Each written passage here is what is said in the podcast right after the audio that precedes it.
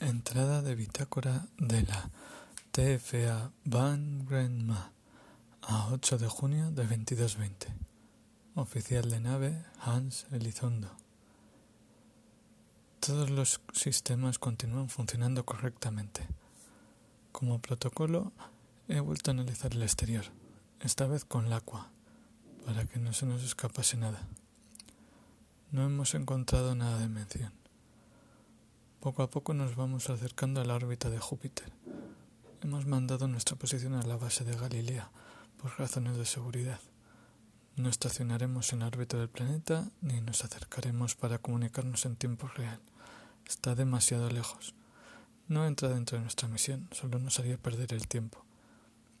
Me entusiasmó ver Júpiter en la lejanía, pero no tengo ningún interés en volver a Europa. Fin de entrada.